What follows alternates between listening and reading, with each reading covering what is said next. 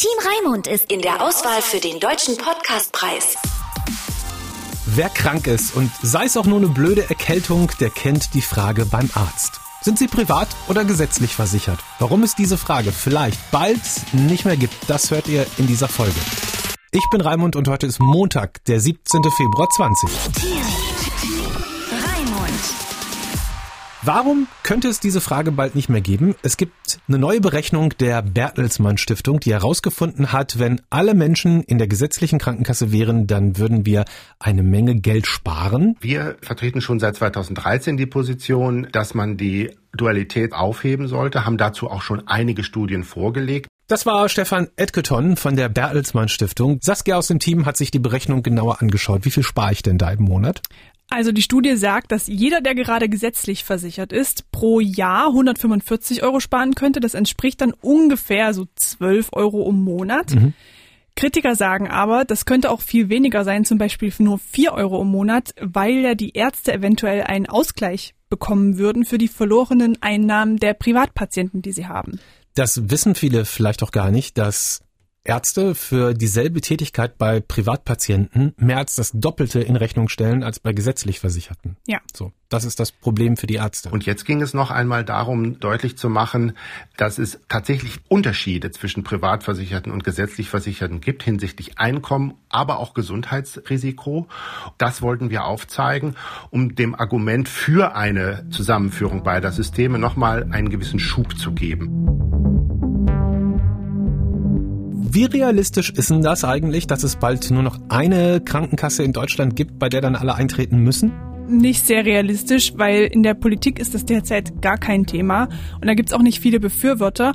Aber die Bertelsmann Stiftung wollte es eben trotzdem mal berechnen. Es lohnt sich auf dieser ideellen Ebene auf jeden Fall, äh, weil die Menschen das Gefühl haben, dass wir alle in einem System sind, in dem wir solidarisch für Krankheitsrisiken einstehen. Und insofern deuten die Zahlen zumindest darauf hin, dass es nicht mehr kostet, wenn man einen solchen Schritt tut, sondern dass es am Ende sogar ein bisschen Vorteil ist für die gesamte Versichertengemeinschaft.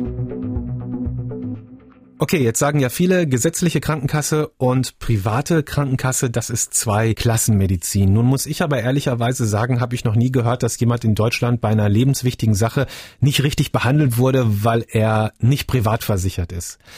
Ja. Was anderes ist eben, dass man beim Arzt schneller drankommt oder man beim Zahnarzt vielleicht ein paar mehr Sachen bezahlt bekommt. Ich war selber mal eine Zeit lang Privatpatient und da kriegt man ja die Rechnungen der Ärzte geschickt. Mhm. Und dann steht dann da immer ähm, einmal Hände schütteln, in den Mund gucken, 25 Euro. Und dann steht da in Klammern mal 2,3. Für den, nur weil du Privatpatient ja. bist. Krass. Also mega krass. Mega, huh. mega krass. Und deswegen, auf der anderen Seite muss ich da auch sagen, das heißt, wenn die für dieselbe Tätigkeit zweieinhalb Mal so viel Geld bekommen, irgendwie muss ich das ja in der Behandlung widerspiegeln und sei es dann auch nur dass ich sofort drankomme, wenn ich da reinkomme. Ja, oder dass du ein Einzelzimmer bekommst im Krankenhaus oder so, ne? Hast du dich schon mal gefühlt als Patientin zweiter Klasse, weil du nicht privat versichert bist? Ich jetzt übrigens auch nicht mehr, seit einiger Zeit? Nee, nicht so richtig Patientin zweiter Klasse. Nur manchmal verdreht man so ein bisschen die Augen, wenn man irgendwo in einer Arztpraxis anruft und da kommt erstmal so eine Bandansage. Sind Sie Privatpatient? Drücken Sie die Eins. Sind Sie, weißt du? Und dann denkt Übel. man sich so, ja, und wenn ich das jetzt drücken würde, welche Vorteile hätte ich denn dann? Das halt Einzige, so. was mir halt aufgefallen ist, manchmal wartet man halt tatsächlich länger als Leute, die mit das so einer stimmt. privaten Karte reinkommen. Ja, obwohl ich da auch keinen Vergleich habe. Ich kenne natürlich, ich kenne tatsächlich niemanden in meinem Umfeld, der privat versichert ist, der mir erzählt hätte, boah, krass, ich habe so schnell einen Termin bekommen. Kann ich persönlich gar nicht so sagen, ob das wirklich so viel geiler ist. Wie seht ihr das denn? Wir fragen ja hier in jeder Folge euch, 30 Sekunden von euch, unkommentiert von uns, die Meinung des Tages. Und heute waren wir auf der Straße unterwegs und haben gefragt, was hältst du davon, dass es dieses System in Deutschland gibt? Also private Krankenkasse und gesetzliche. Hallo, ja, ich bin der Edgar. Äh, ich bin persönlich natürlich gesetzlich versichert, ähm, sprich äh, als Student über 25. Persönlich sehe ich es so, dass eigentlich alle aus meiner Sicht in die gesetzliche einzahlen sollten, da sich im Endeffekt dann Leute, die Großverdiener halt eben aus der gesetzlichen drücken können und nur in die private gehen. Aber sehe jetzt auch nicht, ehrlich gesagt, nicht, dass sich jetzt was in der Politik tut, dahingehend und ähm, ja, bin einfach in der Hoffnung, dass wir vielleicht eine solidarische Umstellung bekommen werden in Zukunft.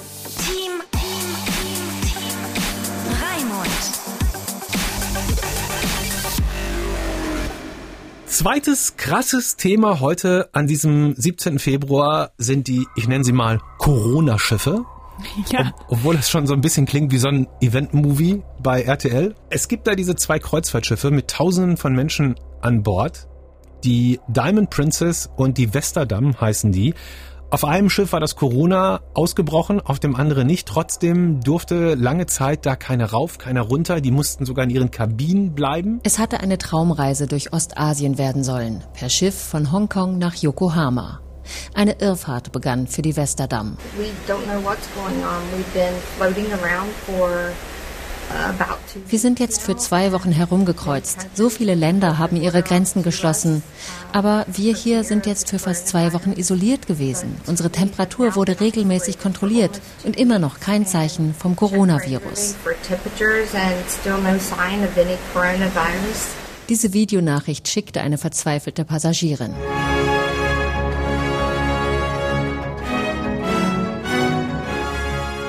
Erleichterung gab es bei den Passagieren der Westerdam. Das Kreuzfahrtschiff durfte in einen Hafen in Kambodscha einlaufen. Cambodia agreed to accept the Western Dam cruise ship. Kambodscha hat zugestimmt, das Kreuzfahrtschiff Westerdam aufzunehmen, das für einige Tage auf See gefangen war. Based on what we have been told, Nach allem, was wir wissen, gibt es weder Verdachtsfälle noch diagnostizierte Fälle von Covid-19 an Bord der Westerdam. Das war so ein bisschen so wie in so einem Katastrophenfilm. Wir hatten heute schon das Drehbuch dazu besprochen. Das klingt jetzt total makaber. Irgendwann geht denen dann auf den Schiffen da die Nahrung aus. Dann brechen die sich natürlich gegenseitig, also die verschanzen sich dann natürlich erstmal alle in den Kabinen. Dann brechen die die Kabinen natürlich auf, um die letzte Na Nahrung klar. dem anderen noch zu klauen und dann Ja. bringen die sich gegenseitig um. So à la Walking Dead oder was? Voll. Ja, genau. Oder? Aber das war wirklich, als ich das hörte, dass da irgendwie Quarantäne ist auf diesen Schiffen, dass die teilweise nicht mal aus ihrer Kabine raus dürfen. Ja, oder dass kein Hafen die annehmen will. So als, also, naja, gut, ich weiß nicht. Ich finde es ein bisschen übertrieben gewesen, die ganze Aktion. Aber ist jetzt ja eh vorbei. Ja. Darüber wollten wir euch auch informieren. Bis zur nächsten Folge.